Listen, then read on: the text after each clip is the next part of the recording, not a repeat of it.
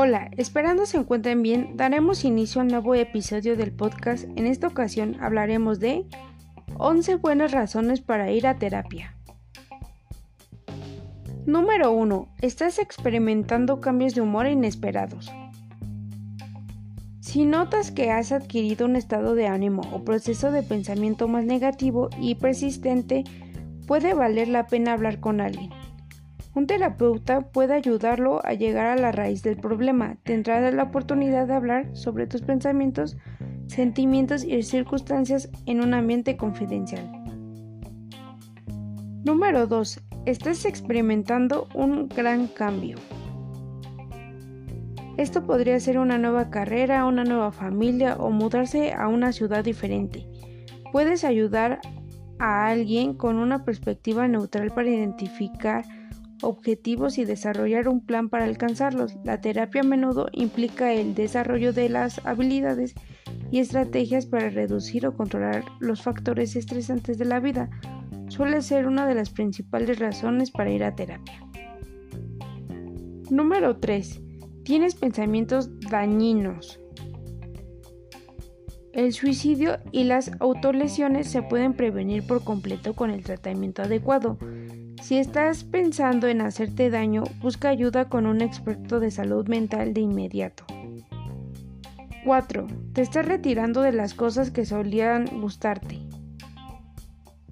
Una pérdida de motivación podría indicar que algo está pasando. Si normalmente eres muy social y de repente te alejas de tus amigos o dejas de hacer algún hobby, pasatiempo, podrías estar experimentando algo más profundo.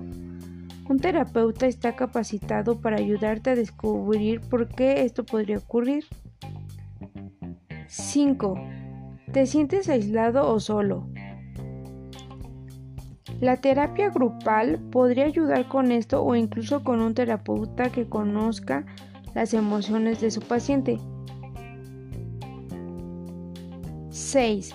Estás usando sustancias para hacer frente a los problemas en tu vida.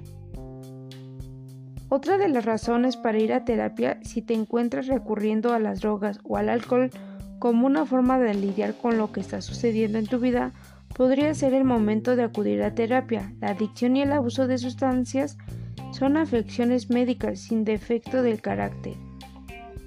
Ir a terapia le permite a una persona obtener el conocimiento necesario para abordar por completo su enfermedad. 7. Sospechas que podría tener una afección grave de salud mental. Las enfermedades mentales graves corresponden a millones de personas alrededor del mundo. Si te has sentido mal durante un largo periodo de tiempo, comunícate con un especialista.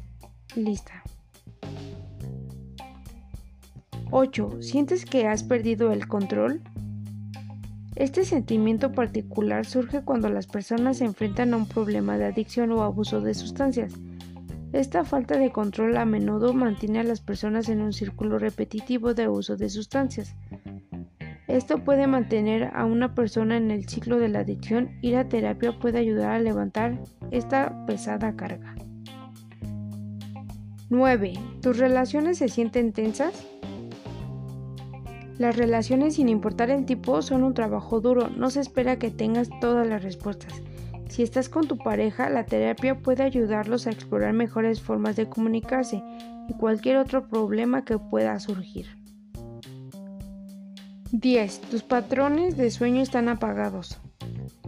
Un síntoma clave de la depresión incluye una interrupción del sueño, ya sea muy poco o demasiado. Si no ha notado algún cambio significativo, podría ser el momento de investigar el problema subyacente.